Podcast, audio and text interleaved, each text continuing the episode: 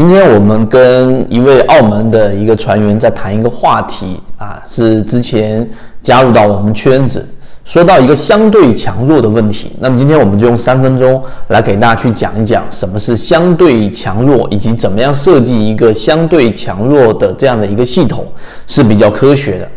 首先，我们先说到这个相对强弱这个概念，这在我们之前所有的航线当中，我都有给大家去提及。说得更通俗易懂一点，就是你怎么样去判断你的这一个标的是在相比于你其他自选鱼池当中比较强的那一个，即使它现在没有表现出特别强，你也能用一个判断标准来判断它比较强。又或者说是现在的行情到底是弱势行情，还是强势行情，还是震荡行情，你都要有一个标准，才能判断出它到底是强是弱。那么这一个判断标准呢，有纵向的，有横向的。那么我们今天给大家讲的是横向的比较系统。那第二点，我们先说常规的，也就比较初级的或者刚进入市场的人一定会学习均线系统。那均线系统我们知道了，对吧？那半年线之上的、五日线之上的、年线之上的，那就是强势；如果在年线之下的，那它就是弱势。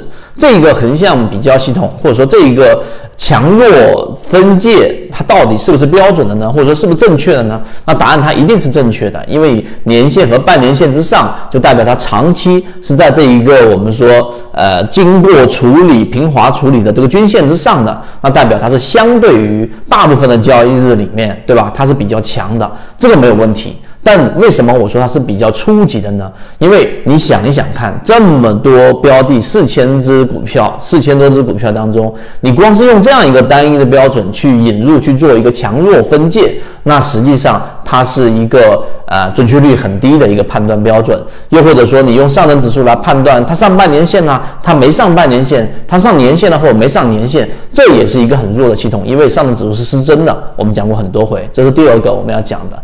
那当然。初级的是这样，那么中级呢？就是你如果说更进阶呢，那我们就要引入两个概念了，就是我们说量价时空里面的我们的这一个空和时间，就是空间和时间这两个概念。我们先说时间，时间上呢，你要开始去引入到的不仅仅是半年线或者是年线了，你必须要有一个概念，也就是说，随着时间的推移，你去判断强弱的这一个累积下来的。这样的一个衡量标准或结果，它都会越来越失效。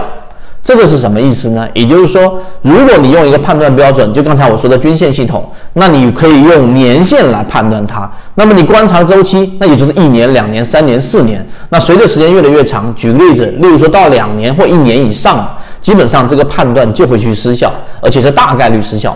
因此呢，我们的判断呢，往往是用我们的交易模型是以一个季度来进行判断的。例如说，我们说股价距离平均股价的这样的一个相对的一个呃强弱关系，它是强于平均股价还是弱于平均股价？我们每一个季度都会进行一个排序，并且是每天每天更新。那如果是过了一个季度，好清零。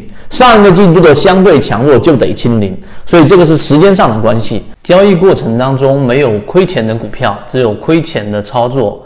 只有建立完整的交易系统，才能在股市里面真正的去做到盈利。可以直接在本专辑的简介找到我。